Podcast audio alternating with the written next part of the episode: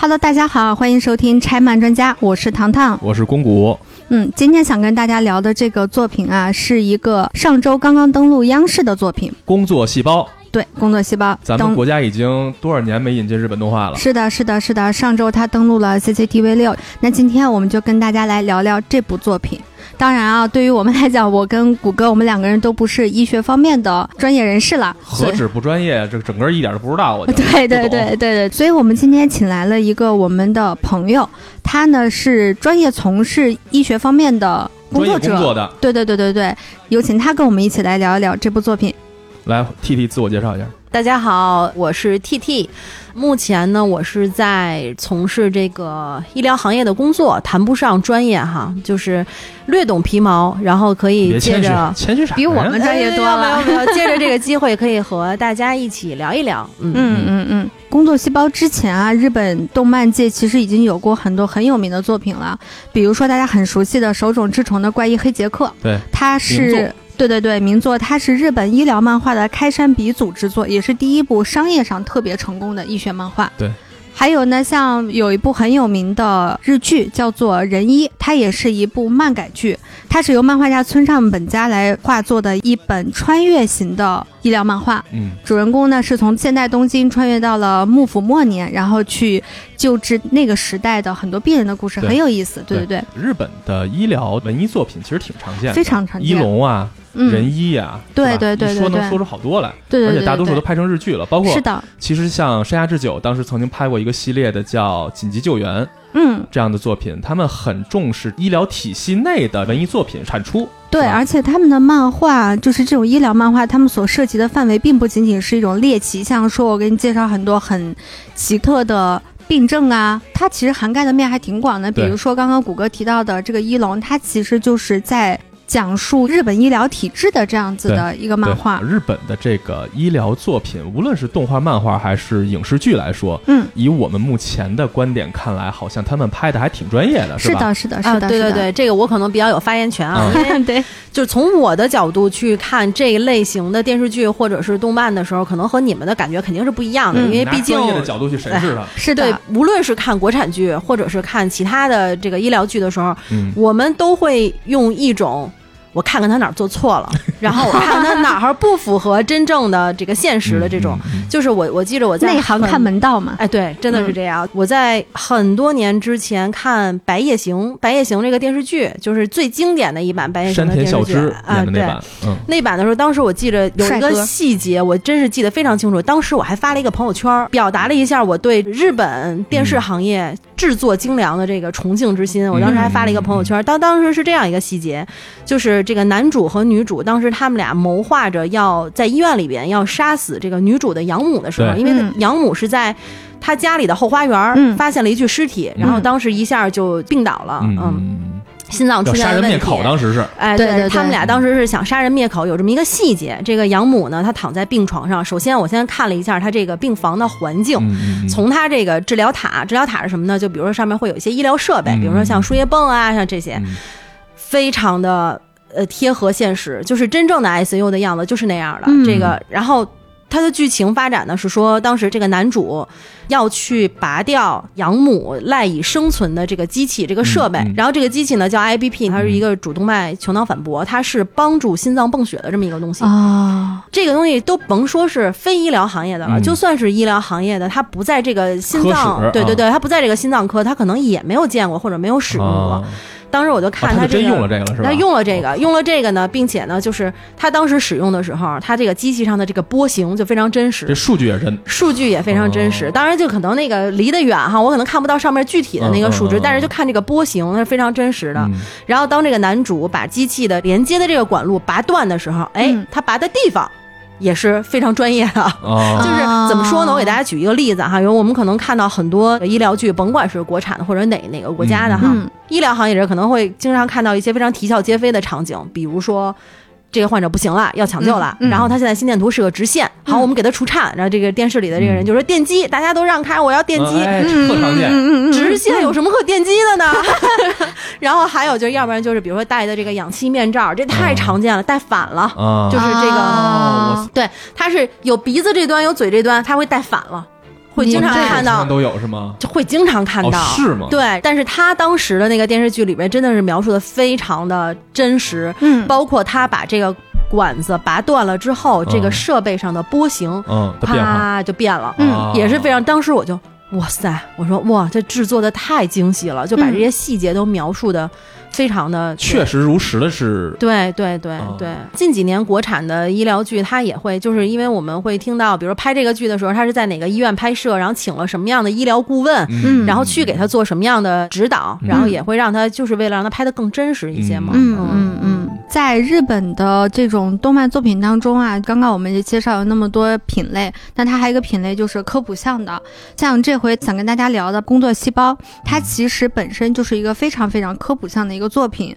当然啊，并不是说从工作细胞开始日本才有的这种科普作品，你像有这传统。对对对，比较早年的它就有像什么《盟军物语》呀这样子的动漫作品已经产出了。它用动画的形象，用一个非常搞笑有趣的一个包装去告诉你这个世界上的菌群都长什么样，那些细菌都长什么样，它们平常跟我们日常生活能发生什么样的关联。然后这种拟人化的东西，其实在本世纪初其实就已经有了。对，但工作细胞呢，它把这个东西又。更加的做深了一步，做深了一步，他就告诉你说，你这些细胞就生活在你的身体内部，他们自己在自己的人体世界里头的生活状态。对对对对对。其实咱们国家自己其实也有一些科普类的作品，对吧？早年，嗯，海尔兄弟。啊，对蓝猫三千问啊，对蓝猫我就没赶上了，但是 这个海尔兄弟是我有印象的。其实他就是做了一个类似公路片这么一个设计嘛，大家出海去到各个岛上，经历不一样的科学事件，是吧？就这样的科普类的东西，其实更偏向于低龄化一些。嗯，好像对于我们来说，成年之后再看那个东西，就觉得哎，好像有点接受不了。但是至少工作细胞它重新开启了一个科普类动画节目的全年龄向覆盖。对对对对对对对，就大人看着也很有意思，小朋友看着也觉得特别好玩，嗯嗯，很好理解。对对对，我相信这种科普向的动画一定不是说只有像我们国家日本呀，我觉得应该还有很多地方很多其他国家。对对对对对，嗯，比如说像呃美国的那个神奇的校车也很有名。对我以前没有了解过啊，也是后来都有了孩子之后才了解的哈。嗯，孩子也爱看。对，但你现在，因为你如果真的是你希望他了解这些知识，但是你用课本上的那些文字性的内容，你去给他讲，他可能医学生学的时候都觉着哇，这说的是什么，很枯燥。但是他换了这种形式，就非常让人好接受，就很有代入感。对对。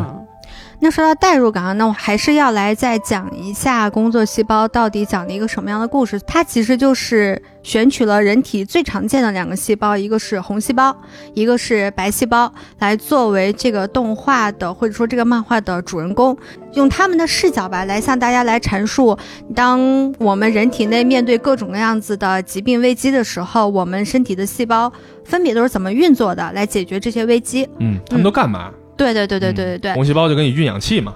是的，是的，是的。然后白细胞就是一天到晚杀死细菌，对，杀细菌。我最开始啊，我以为工作细胞的这个作者，也就是清水茜，他是一个有着医学背景的一个作者，因为他画的还挺那么像回事儿的，对吧？而且我至少没有从国内的平台上有看到有。医学方面的人士，没人 diss 他，对，没有人说他有尝试性的错误，但其实他并不是，他其实非常年轻，他生于一九九四年，他就是一个专职的漫画家，没有丝毫的医学背景，对，啊，他自己在采访当中所说，他。所有的医学知识都是来源于高中课本上那一点点的知识，但是他有个很得力的助手，他的妹妹，他妹妹本来就是学细胞相关专业的一个女孩子，而且是他妹妹给他提供了一个创作思路，说，因为他学细胞嘛，他说如果我能把这些东西画成人物的形象，就感觉特别有趣。然后他这个创意原点来自他妹妹，对，来自他妹妹，然后。他就把这个东西画了出来，但是他当时递交给漫画社，并不是工作细胞本身这一篇，而这一篇是附在后头的。结果没有想到，这个火了，这个被编辑给看上了，就说你画这个吧。哎，这编辑眼光挺好的，是吧？对对对对对。虽然我们刚刚说日本画了有很多医疗漫画这样的作品，但是。你像仁医也好，刚刚咱们所提到那些作品也好，它毕竟很多都是青年漫画，要不然就像那种子宫像特别明确的、轻松可爱、能够招所有人喜欢的漫画作品、文艺作品，确实不是那么常见。而且它最牛的是加入了萌系元素。对，而且他血小板这个实在杀伤力太大。对，而且萝莉控谁受得了？工作细胞里头血小板啊这些形象，它是一个出圈的利器。嗯，对他用了萌系的东西。对我觉得用“出圈”这个词特别合适，因为我在看这个动漫的时候，你想。我上了这么多年学，然后我印象里边的白细胞、红细胞、血小板就是那个样子的。但是在我看了这个动漫之后，哦，原来还可以这么萌。对对对对对，它让更多人能接受这件事儿了，对吧？对，我们今天先说工作细胞啊，工作细胞它大概应该是在预计今年二零二一年的三月份完结。它选择的这也要完结了。对对对，它从一五年开始更新，然后六年嘛，然后就要完结了。它选择的这个最终章呢？特别有意思，他选择的最终章是新冠病毒，而他现在其实还有几个衍生作品，比如现在被 B 站买了正版的《工作细胞 Black》，也是今天我们想主要推荐给大家的作品。嗯，还有工作细菌，嗯，不工作细胞，以及工作细胞想交朋友，嗯，它一个体系的东西都都让他画完了啊。嗯，当然这些作品的作者不再是清水茜本人，嗯，他在里面做的。这个工作叫兼修，什么叫兼修呢？我觉得可以把它简单的理解成为中文语境下的顾问这样一个角色。他一般的这个兼修这个工作岗位，更多的是出现在日本的漫画界。嗯，他担任的，比如说我们刚前面提到的，像这种医疗漫画，他可能会有相关的医生。或者什么相关专业人士，他过来做监修，而我们刚提到的那些工作细胞的衍生作品的监修，就是清水茜本人。所以我个人觉得他应该肯定不是担任的医医学这个方面的监修，而是漫画本身。对对对，我觉得他可能有一些统一作品气质呀，或者说有统一的出口啊，让他还是一个大家族的范围内的东西的这样一座工种。对对对，那我们现在就来说说工作细胞 Black。嗯，这是一什么作品？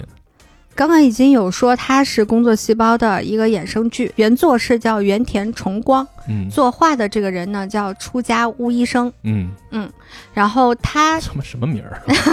对，可能在我们中文语境下看是一个很奇怪的名字，我孙子之类的，嗯，对对对对，他现在其实是工作细胞整个这个系列当中。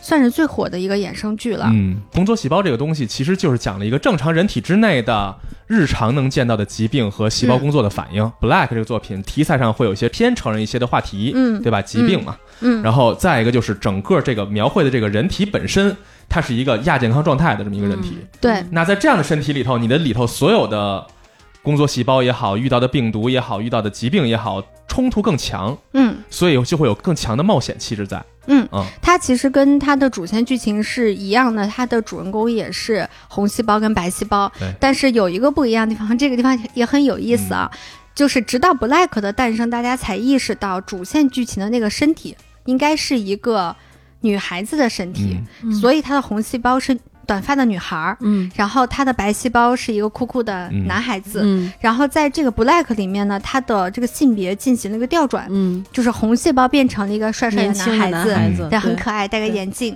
然后白细胞变成了那种特别有着飒的、很飒的那种小姐姐，是吧？特别爽，不只是飒，我操，多性感，对，还蛮性感的。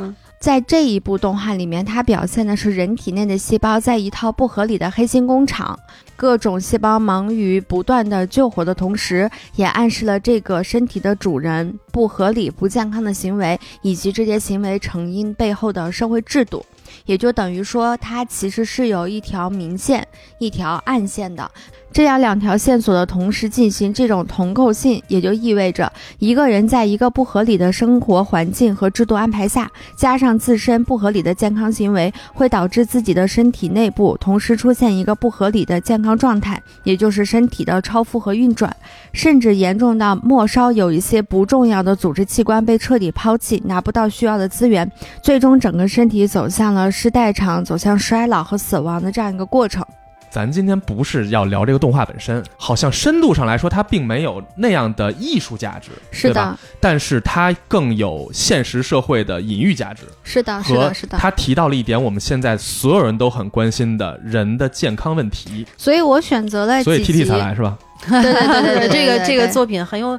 警示作用，对，嗯嗯嗯，所以我选择的几集都是跟我们现在的差不多的年轻人生活当中会遇到的一些情况、疾病所相关的。你比如说啊，在动画的第二集，就是 Black 的第二集，它这集的名字就叫做《肝脏酒精荣耀》。嗯嗯，那就不用想了，就是肯定是聊的是一个人喝酒的呗，喝酒的问题。对喝大酒。他第二集讲的那个故事其实挺有意思的，我觉得他有意思不仅仅是因为他这个内容本身有话题性，而是他的想象力特别的丰富。嗯，这一集其实一上来呢，就是这具身体的主人喝酒了。啊，因为工作压力太大，喝酒了。喝酒了之后呢，你就看那个血管当中像喷淋一样的东西，就喷下来好多酒精。然后那个红细胞有一些尝过这个味道，红细胞呢就会觉得哇塞，有新好玩的东西来了。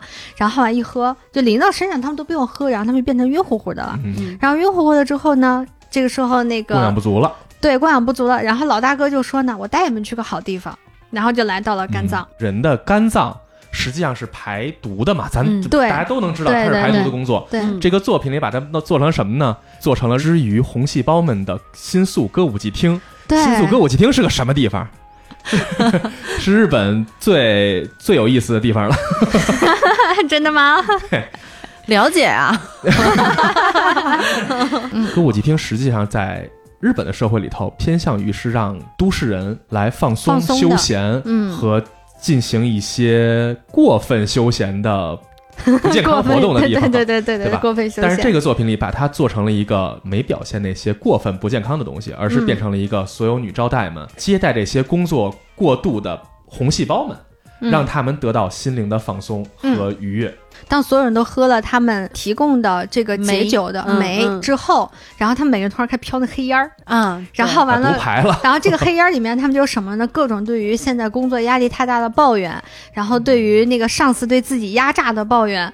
然后你就看见黑烟什么呜飘走了，我觉得它好形象啊！而且最牛的是，飘走这些不好的东西，实际上被肝脏里的那些细胞吸收了。对对对对对，是的，是的，是的。所以压力全都会留在你的肝脏上。就这样的一个工作流程，就是人体内的工作流程，它用这样的方式表达出来了。对，让我们有一个更很好理解。对对，是的，是的，是的。身体里边的不管是红细胞啊、白细胞，还有其他正在工作的这些小伙伴们，其实他们也非常非常的努力。嗯嗯，就是。他们有，如果把他们拟人化的话，他们有异于常人的意志，二十四小时不间断的工作，对，就觉得好，自己好对不起他们啊。之前咱们国家好像有说法哈，不知道这个是是真的假的，说少饮酒或者每天喝一杯红酒啊，什么什么之类的这种说法，对人身体是有好处的。就这种东西到底是真是假呢？我之前好像挺信的。对，说这个话的人他就是个坏人，我跟你说，真的是吗？他是卖酒的。就是我我一直在想，为什么现在就是广告里边关于酒的广告、药酒的广告还这么多？这这不不要限制一下吗？哦，药酒也不行是吗？药酒也是酒呀，嗯，所以只要是酒，哪怕是像有一些就是酒精饮料，嗯，也不太行是吗？对，就只要喝就不对身体会不好，身体安全的饮酒量，嗯，就是零，就是不喝酒。其实就是世界卫生组织已经把酒精列为就是致癌第一位的，这对身体健康有害的。不喝了，再也不喝了。真的假的？真的，真的。就整个酒精制品都对身体是完全有害的。只要含有酒精，它对身体就有害。你别说，就是他可能说的对身体有益的，比如说从红酒啊，或者是从什么酒里面，比如说提取出来白藜芦醇这种东西对身体有益，或者怎么样，那得是你喝了多少酒，然后才能达到对你身体有益的这个量。而它有害那个量，哎，对对，明白了。所以能不喝酒就不喝酒，对，是吧？从身体你喝了多少呀？上回喝大酒，都大酒了，你就想想嘛。大酒吗？我找北都找不着了。嗯，但是有些时候吧，喝酒是一个你必须要去做的事儿。我相信现在社会上大家其实讨论也已经很多了，是吧？我们中国有特别源远流长的酒桌文化。哎，我这个我要发言一下，我自己个人观点啊，我对这个酒文化真的是深恶痛绝。我觉着真的是，我也是。酒文化，酒文化是从什么时候开始流传起来？是从古代对吗？古代的诗人饮酒助兴，没错，对不对？对，或者是借酒消愁，嗯。酒文化，它注重的是文化，不是酒。对对对，你们现在注重的是酒，好吗？你不喝就是不给我面子。其实我对于现在酒桌文化，它让我感觉不适的一点是，酒是一个投名状。嗯，对，它是在酒桌上要用这个东西来确立它的权威性。嗯，所谓的感情深一口闷，所谓的你不喝酒就是不给我面子，这个盾其实是他要确立的是他对你的支配权。我可以接受是什么？是我们两个好朋友，我们真的开心，我在一起喝酒。我最开始第一次喝。第一次真正意义上的喝酒，就是在于我最好的那个朋友，他有了一个非常好的感情归宿。嗯，我替他开心，我那天也没有醉。嗯嗯，我是真的开心，那是我第一次享受喝酒。嗯嗯，在此之前，我的喝酒的场景都是什么？领导把你安排在一个桌上，一个男生，一个女生，一个男生，一个女生。你们想想，领导这么有想法。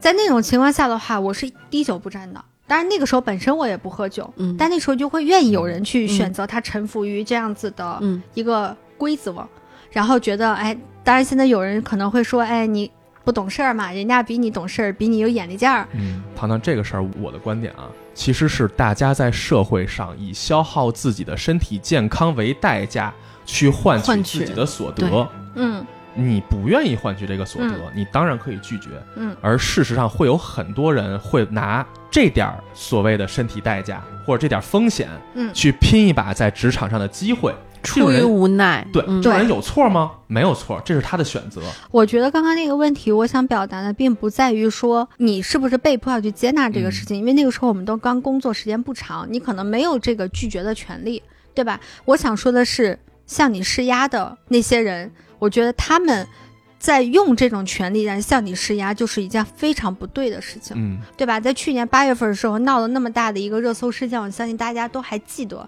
就是某银行的某新任职工参加公司，我不知道那是年会还是什么，一定要喝酒，然后他提前是跟他领导已经打过招呼了，他在现场就没有喝，因为他是酒精过敏，他明确的酒精过敏，结果他的直属领导就因为他没有。在这个宴会上，嗯，去跟他的大领导喝酒，嗯，然后就当众羞辱他，打他，扇他耳光，然后他的同事也要去围殴他。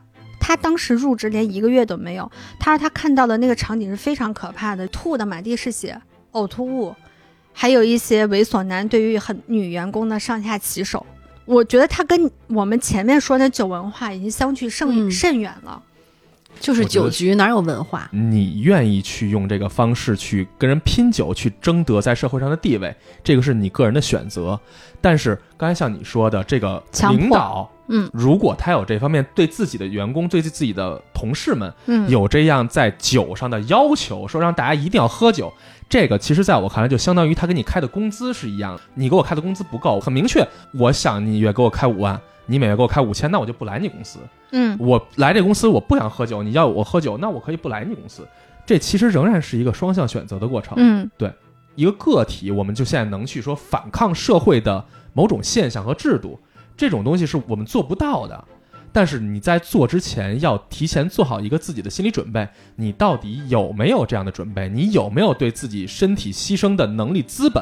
嗯，现在我们国家法律在这个劝酒这个上面，其实也规定的还蛮越来越完善了。对，越来越完善了。这波放出来的这么一条新闻，就是有一个男子喝酒，然后醉驾，然后致朋友死亡，结果同桌的。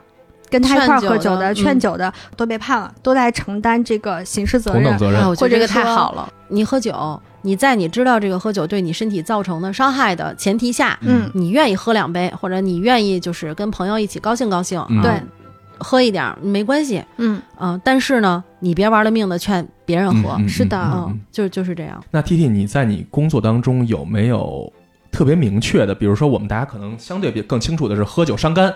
对对对，大家都心里特别有数。嗯嗯。那喝酒还对人身体有什么哪些地方有特别直观的伤害呢？傻呀！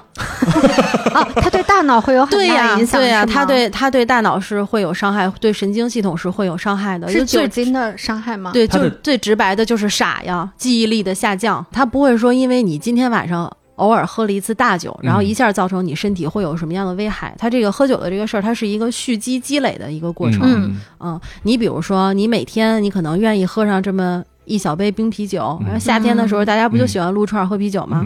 你每天都喝这么一点儿，就是你的那个量并不多啊，它可能对你的身体没有造成很明显的危害，但是它绝对，当然对身体绝对是没有益处的。但是久而久之，你一直这么喝，一直这么累积，那它对你的身体绝对是有害的。你比如说，你今天就喝了一罐啤酒，那你相较于我没喝酒，这个酒精对你的大脑的损伤，你的是我的三倍。三倍啊！对，这个是是有那个啤酒一杯啤酒就是酒精，还挺想问，如果这种酒精它对于大脑造成损伤，但是如果我之后戒酒了，这种损伤还有可能再被弥补回来吗？嗯，一般如果是长期酗酒造成的这种，不管是神经系统的损伤，或者是其他的并发症，比如心肌细胞的损伤，还有肝脏的损伤，其实都是不可逆的。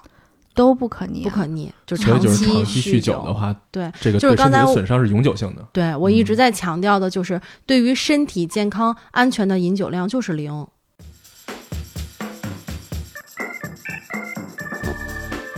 说完喝酒啊，我们接下来要聊的这两集，嗯，其实还是跟社会压力带给人的健康问题有很大的关系的。嗯，一个呢是动画的第五集讲脱发的，嗯，然后一个是在漫画当中的讲心肌梗死的，也就是大家常说的心梗。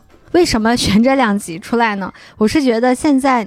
脱发和心梗是一个越来越普及了。对，脱发显得好像没有那么沉重啊，但是其实它挺沉重的。我说，主要是我们几个都 没这压力，没这压力。对对对对，但是心梗这就是一个非常沉重的话题了。嗯嗯，那我们还是希望能够来聊一聊现在这两个，我不知道。脱发能不能算疾病吧？两个问题吧，两个问题越来越年轻化的这个事实。嗯嗯嗯嗯，其实哈，就是一定是因为你有某种不良的生活习惯，嗯，然后导致你身体出现了什么样的问题，然后反映出来的可能是。脱发，当然这个脱发其实就相较于失去生命来讲，可能就呃没有不算什么，对，就省点电了家里头。嗯，对。但是其实我们老提，比如说什么呃职业病，对吧？什么什么职业容易患什么病？太他妈严重了。对，但是其实嗯，咱们翻回头来讲。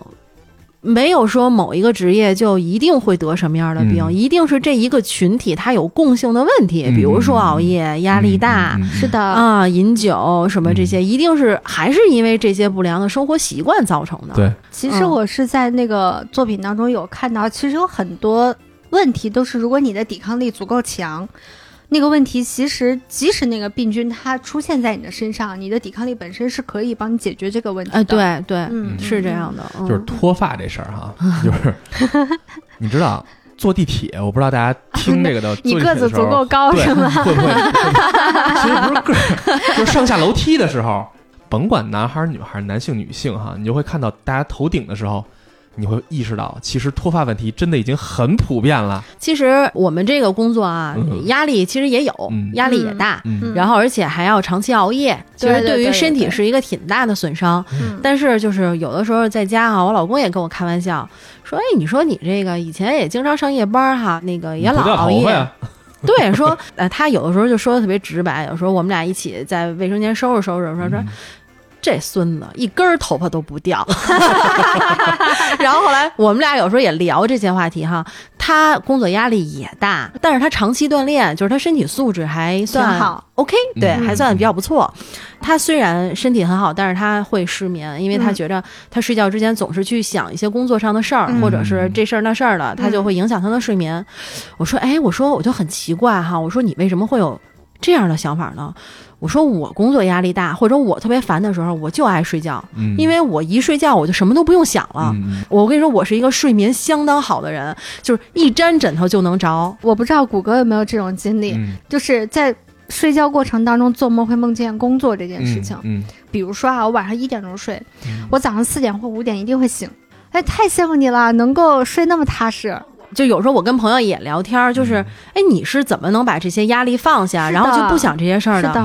我我我琢磨了好久，我觉得这是天生的，学不来是吗？真的是，这就是真的是，对对对，就是性格，就是我好像小心眼儿，那就睡不着。我心宽。哎，对我生活里就没遇上过什么难事儿是过不去。当然也有可能我的生活不够坎坷哈，但是我也不想找这种坎坷。但是就是我觉得我的心的容量是足够大的，可能对于对于别人来说。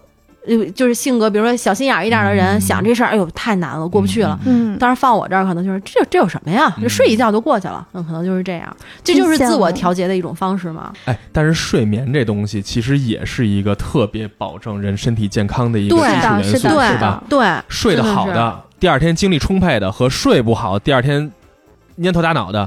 那个真的是不一样，而且长时间睡眠不足，对于人身体机制来说是一个巨大的伤害，对，是吧？其实长期熬夜哈，当然它对身体造成伤害，它是因为长期熬夜。我们说的是长期，我以前的时候也是。可能一个月得熬个七八个夜班，其实也算是长期处于这种状态了。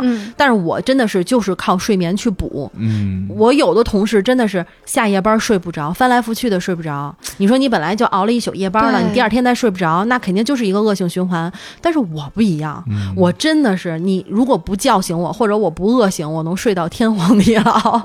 就是我以前我以前咨询过一个中医，就是这个中医就跟我说，你们这个职业。经常倒夜班儿，一定要保证休息时候的睡眠。嗯啊，然后比如说你第二天白天你补充你的睡眠了，然后醒了之后你去健健身。嗯，健身的目的不是说在放在这件事儿里边，它不是说为了让你的身体更强壮，而是说你睡了一天了，你去练一会儿，让你的身体稍微疲惫一点，这样能保证你晚上更好的去睡。我们说回到脱发啊，就是我们有很多就关于头发的行业，现在是属于飞速发展，风生水起，风生水起，就是有。植发的什么公司一个月能赚一千四百多万流水的，吓死人了，完全没有想到。嗯，所以就侧面反映出来，脱发这个事情还是一个非常普遍的社会现象哈。对，但是其实没有权威数据能证明熬夜就是会直接导致脱发，它其实还是跟什么压力呀、什么就是这些还是有关系的。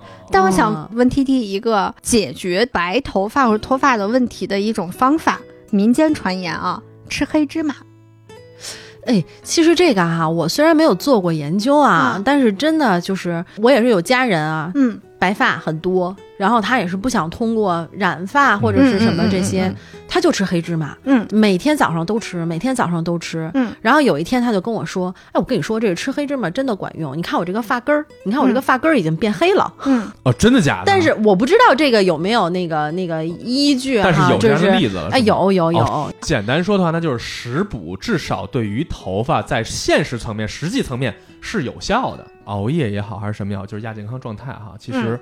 造成了很多社会性现象。前一阵儿，那个某多多员工猝死，嗯，是吧？嗯，然后再往前推点儿，台湾的某一个艺人，在大陆的时候，高老师是吧？嗯嗯，也猝死了。嗯嗯，就是这样的猝死现象，我相信有意外性。同时，我觉得可能也会和过于啊，对，也有工作过于强度过强啊。是的，对于这某个人来说，这个强度可能就会接受超出他的身体承受范围之外，嗯，造成的这种猝死现象。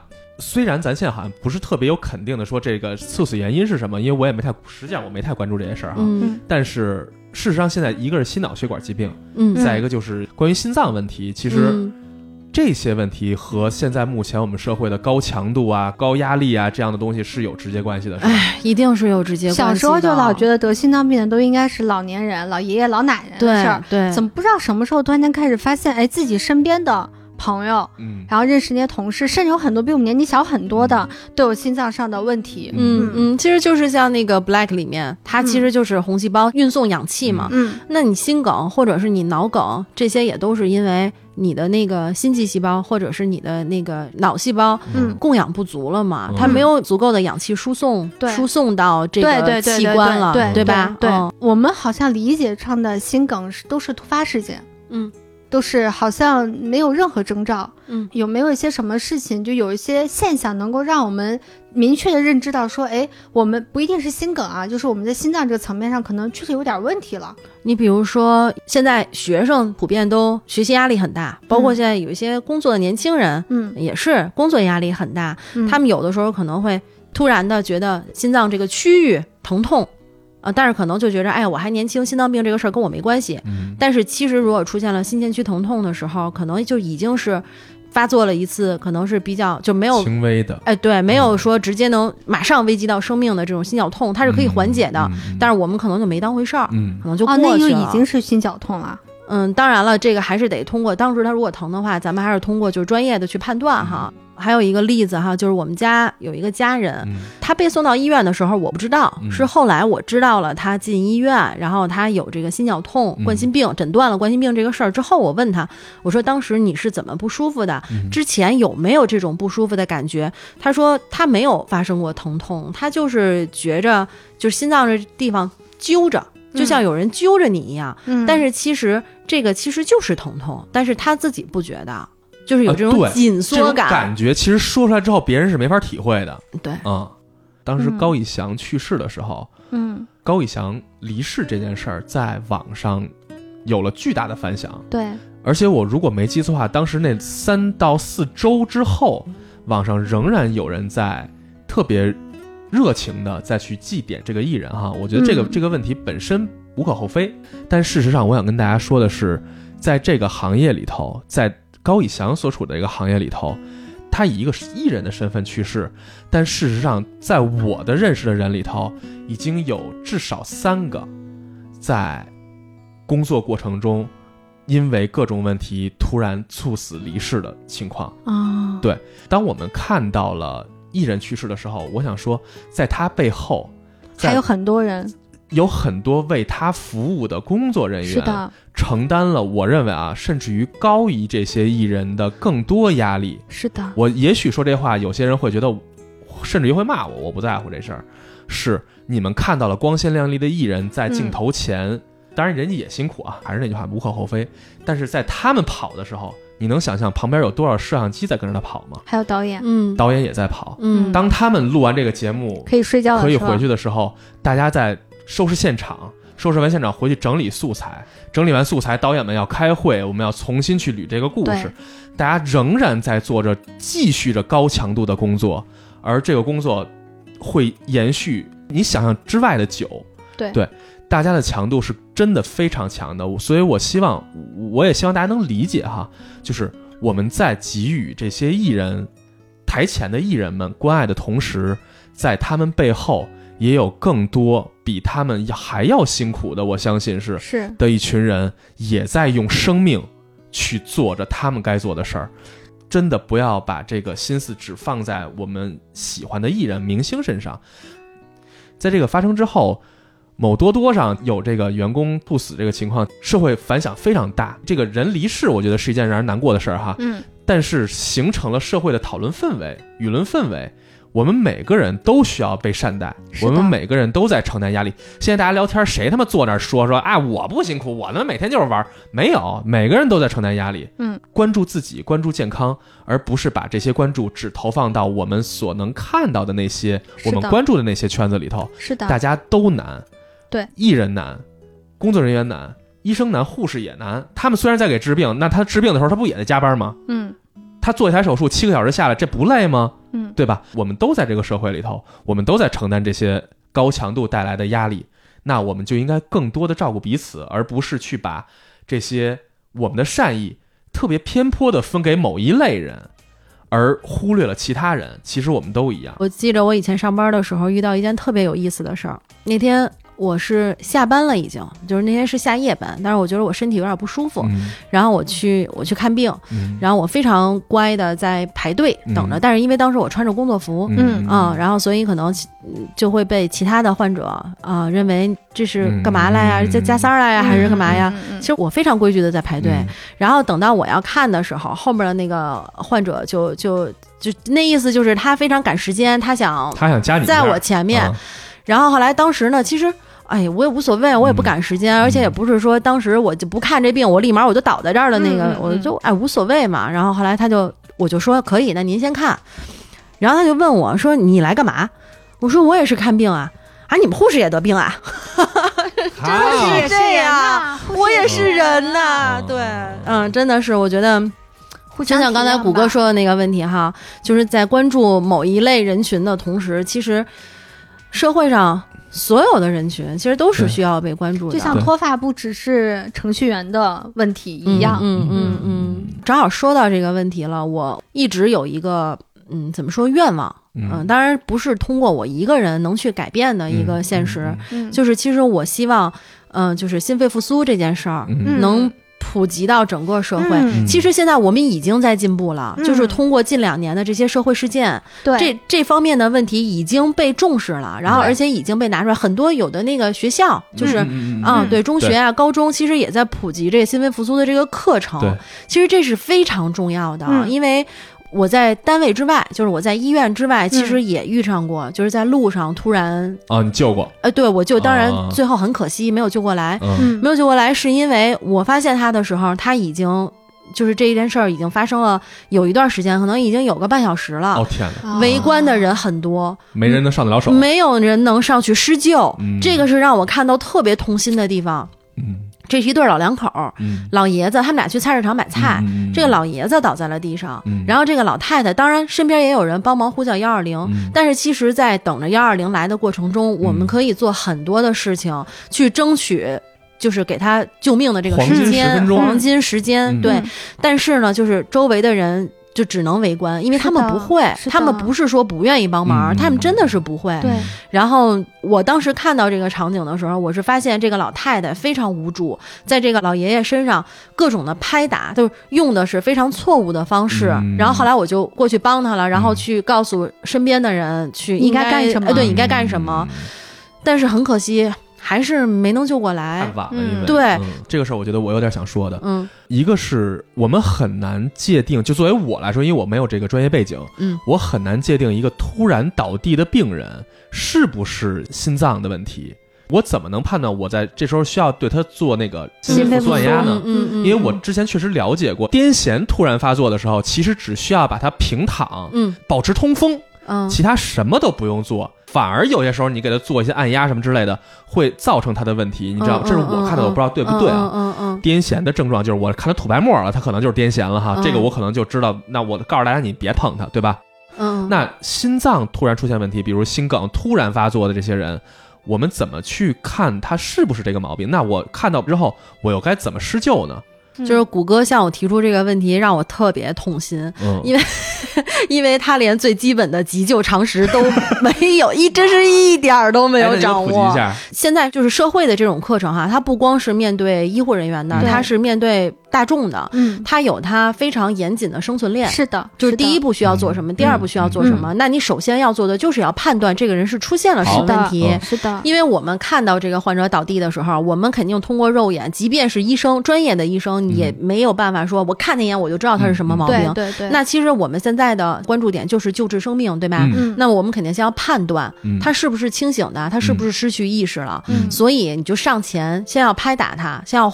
叫他看他有没有反应，嗯，那没有反应，那我们可能判断，哦，那他可能是出现了就是危及生命的这这种恶性事件，嗯，那我们马上要叫身边的人去帮忙，我们拨打幺二零，嗯。嗯，当然在等着幺二零来之前，如果我们具备一定的这个基础的知识，我们可以对他先进行施救，那怎么办？先判断他是不是有脉搏和呼吸。触摸颈动脉搏动嘛，搏动大家其实都都会对吧？对，去判断就是至少六秒，不超过十秒，OK，去争取时间嘛。没有呼吸的，嗯，那我们就可以对他进行心外按压，不管是他，不管他是什么原因造成的，那最终他现在的结局就是他没有心跳了，对吗？所以我们要马上帮他做一个人为的心脏的这个泵血，对吧？我们要给他心外按压。好，可能我们知识哎。再深厚一点，我们知道有一个东西叫 AED，对，叫体外自动除颤仪，而且我们知道我们所在的这个区域有没有这个东西的时候，那我们可以马上。拿来，拿来之后，其实那个就相当于一个傻瓜机。如果你学过它的话，肯定都会使用。有两个电极片儿，然后贴在患者的这个胸前，这样他可以去分析他的心率是不是室颤。如果需要除颤，贴在胸前之后，它就只要你贴上开机，它就会自动分析。然后它会告诉你现在是不是需要除颤。如果需要除颤的话，它会就是你只要把它充电，它就会啪给它一个电击，打掉它不正常的这个心率。因为你出现了一个室颤的心率，你心脏是没办法正常供血的。的。嗯嗯，那接下来如果这个室颤被打掉了，那我们就继续心外压，一直等到幺二零来。如果没有的话，那这个机器会继续分析，然后继续除颤。也许这个病人之前是有病史的。嗯，他会带着这个机器是吗？不会，不是不是这个机器啊，它一般会放置在公共场所。现在有的地铁里边会配置，机场会配置，就是公共公共场所。明白了，其实这个东西就是要在公共场所配置，对，而且越多越好，真的是越普及越好。而且你想，问题是现在是公共场所有这些东西，设备给你配齐了，没人会用，不会。但现在就是地铁里面有个好处，就是有人晕倒，有地铁站的。会用的不知道是不是医务人员，还是他们有相配置的相关人员，嗯，就有快速的利用这个东西来救人的。对对对对。现在很多企业工会会组织这样的活动，然后让企业里边的人去给大家普及这个知识。其实我觉得这是一件特别好的事，太重要了。这个对，这太重要了。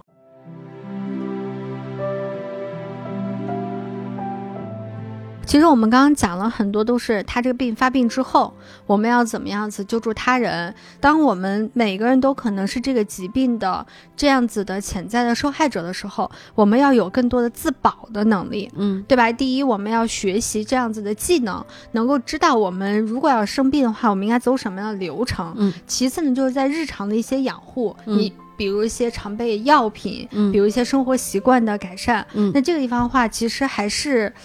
就是我知道的啊，就是两个药，一个就是速效救心丸，一个是硝酸甘油。但这个东西到底什么时候用？说到那个自救的这个问题哈，那首先当然我们肯定是预防为主，我们不能什么事儿都等到它发生的时候再去处理，肯定是预防为主。那比如说，就是大家都知道，现在要保持一个健康的生活方式，要定期体检。如果发现有这方面的问题的话，那及时就医，然后在医生的指导下吃药，这个肯定是越好啊。对。你觉得你发生心前区的疼痛，然后并且比如说是你在安静的时候它就疼，有一种是说你活动的时候、运动的时候疼，但是你休息了可以缓解，当然这个也要引起重视。但如果比如说你在安静的时候你就发生了这个新鲜区的疼痛，而且还不缓解的话，你可以考虑吃硝酸甘油。然后这个硝酸甘油怎么吃呢？就是吃一片舌下含服。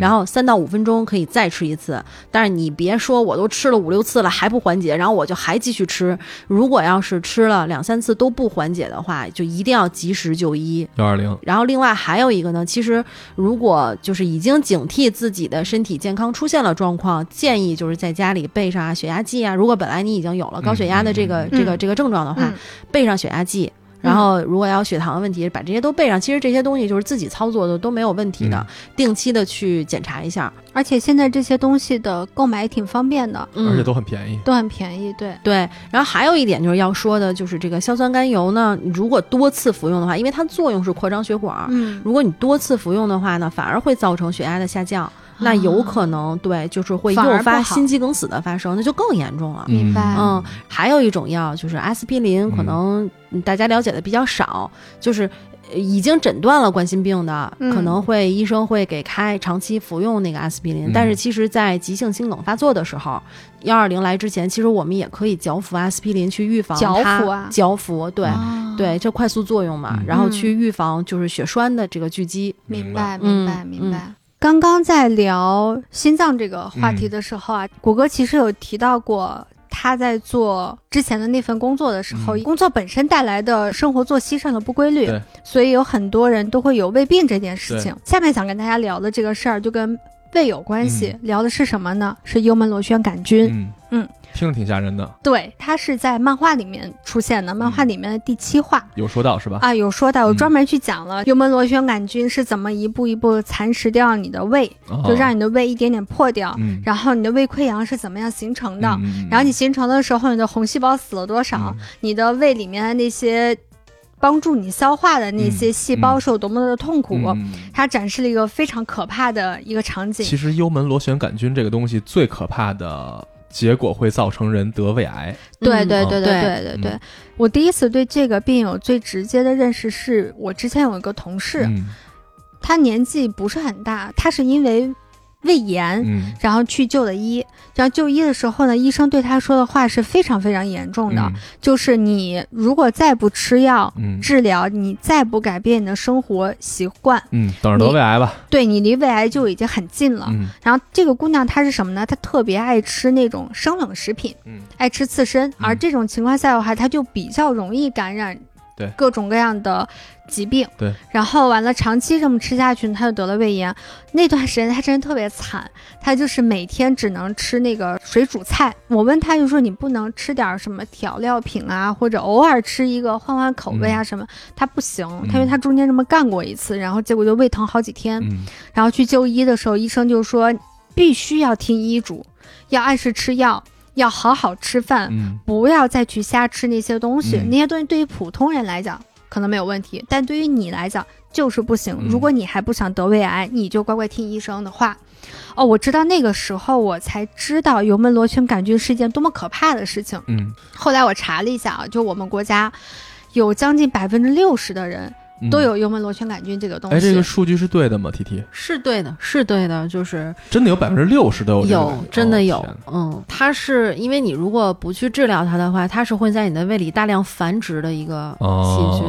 对，而且这个还会传染，是吧？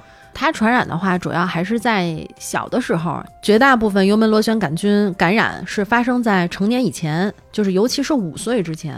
天啊！比如说，如果你要是已经。嗯，成年了，然后之前没有感染过的话，其实感染几率嗯不高，没那么高了。对对对对对，嗯，哎，那我怎么样子才能知道我有没有感染这件事情呢？我也不想做胃镜，哎，感觉很痛苦。不用不用做胃镜，有更好的办法。他其实现在你去医院的话，直接吹气儿的方式就能诊断出你是不是有那个幽门螺旋杆菌。哦，那还挺方便的。对，还是挺方便的。然后，如果他要是治疗的话，就是服用抗生素，然后服用疗程。既然有百分之六十的患病率的话，那是不是我们日常来说去测一下会比较好？对对，因为你不知道你在小的时候是不是感染过。如果你没有测过的话，为什么现在就是都支持分餐嘛？嗯，就是因为你不知道和你一起就是共用食物的人他是不是明白。对，嗯嗯，所以就是说，还是有可能在吃饭的时候会会有一定的感染几率的，虽然不大。对，因为成年人以前没有感染过的话，其实感染几率很低。但是咱又不能把这个话说的特别绝对。其实本身并不是因为幽门螺旋杆菌这个事情，而是因为新冠肺炎。大家可能突然间又意识到，说这种家庭成员之间的这种健康防护是一件非常重要的事情，所以分餐制这个事情。又被很多人来讨论。一般来说，咱们中国人好像不太乐意这样，是吧？咱们习惯是大家围桌而吃，这样显得亲热。其实这个习惯也不是一直都是这样子的。嗯，在我们周朝的时候，其实那个时候大家都是分餐制，直到后来到了少数民族开始进入到中原地区之后，文化结合了，文化结合了之后，因为他们是因为烹饪条件的不允许，然后包括器皿的不允许，所以他们可能更多是合餐制。嗯嗯嗯。无论是这种制度的考虑，还是这种文化的考虑，它跟卫生一点关系都没有。嗯，而我们现在去重新提及这件事情，更多的就是已经是从健康这个层面上来考虑它了。社会发展到今天这一步了嘛？对，现在有的这些疾病以前也都没听说过，或者没得到过重视。是的，是的，是的。到今天为止了，我觉得这个事儿。已经足以形成我们是否要考虑改变我们的分餐习惯的问题了。是的，是的，是的，是的。这个想转变可能需要一个长时间的东西，因为毕竟这个是我们的一个。刚才你说是从宋朝开始嘛？嗯，至少是从宋朝开始了，至少是的，是的，是的。所以说我们要改变这样一个，它代表了家庭和睦、朋友亲密的这么一个。吃饭形式，嗯，我觉得可能真的不是一个三天五天，甚至三年五年能够改变的东西，嗯，我觉得它可能会需要一个更长时间的转变过程。分餐制度会影响我们亲情关系，或者说我们的朋友的友情关系。我不觉得这个用一个分餐这件事儿，嗯，就能够把这个关系给打破，对，因为我们并不是说完全就靠吃饭来维系这个关系，对对对对对对对，所以我觉得有这样的机会。而且可能随着未来社会发展的程度吧，程度的加深，我觉得可能很多理念，像表达亲密关系的方式，刚才咱们也说了，喝酒什么的，是吧？是的。现在我们年轻人现在对于酒来说，酒文化来说，其实越来越没有那么重视了，像老一辈人那么重视。所以，也许在某天某一个时候，这个东西就慢慢转变过来了。这个倒并不着急。但是，我想说的是，去检验一下幽门螺旋杆菌这件事，还挺重要的。我觉得还是值得去弄一下的，是吧？对对对。包括刚才咱们其实聊到的心梗，关于心梗的自救和对于别人的施救这方面，我们今天其实主要聊了这两个比较有代表性的话题，对吧？就是我们能救别人，我们也能自救。同时，关于胃的这个事儿，幽门螺旋杆菌这个事儿，它确实是有一个。容易被我们忽视，但是也容易造成对我们人体造成巨大破坏的这么一个问题。嗯，而我们想解决这个问题的办法都很简单。嗯，只要你们听了，你们知道了这个事儿，可能真的就是一个能把这个危险杜绝在发生之前的事儿。嗯，所以我觉得这个是我们今天想录这期节目的原本的初衷。对，嗯，我觉得工作细胞 Black 的这种出现是一个特别好的一个现象。没错。对，我觉得它。不仅仅是科普了很多知识，嗯，然后它更多的是警醒了我们，它让我们意识到了健康问题有多重要。是我记得我在看动画的时候，我只要敢打开弹幕，嗯，大部分弹幕都是。对不起，对不起，对不起，对不起，都在向自己的细胞、向自己的身体在道歉，这是很重要的一步。而且我觉得很难得的就是，它虽然好像听起来我们刚刚聊了很多很可怕的疾病啊，但是它在整个展示的过程当中，并不会让你觉得特别恐怖。对对，你能轻松的看下来，嗯，同时看完之后能让你心里知道，哦，我操，我我得注意一下了。反正我看作品的时候是这样，我觉得。特别能警醒我，又好玩又有趣，然后还特别燃。到后面，尤其是漫画还挺燃的。这个作品其实探索了科普类动画或者节目的边界。对对对，嗯，而且事实上，它也做到了这个破圈的效应。嗯，是吧？科普不仅仅是。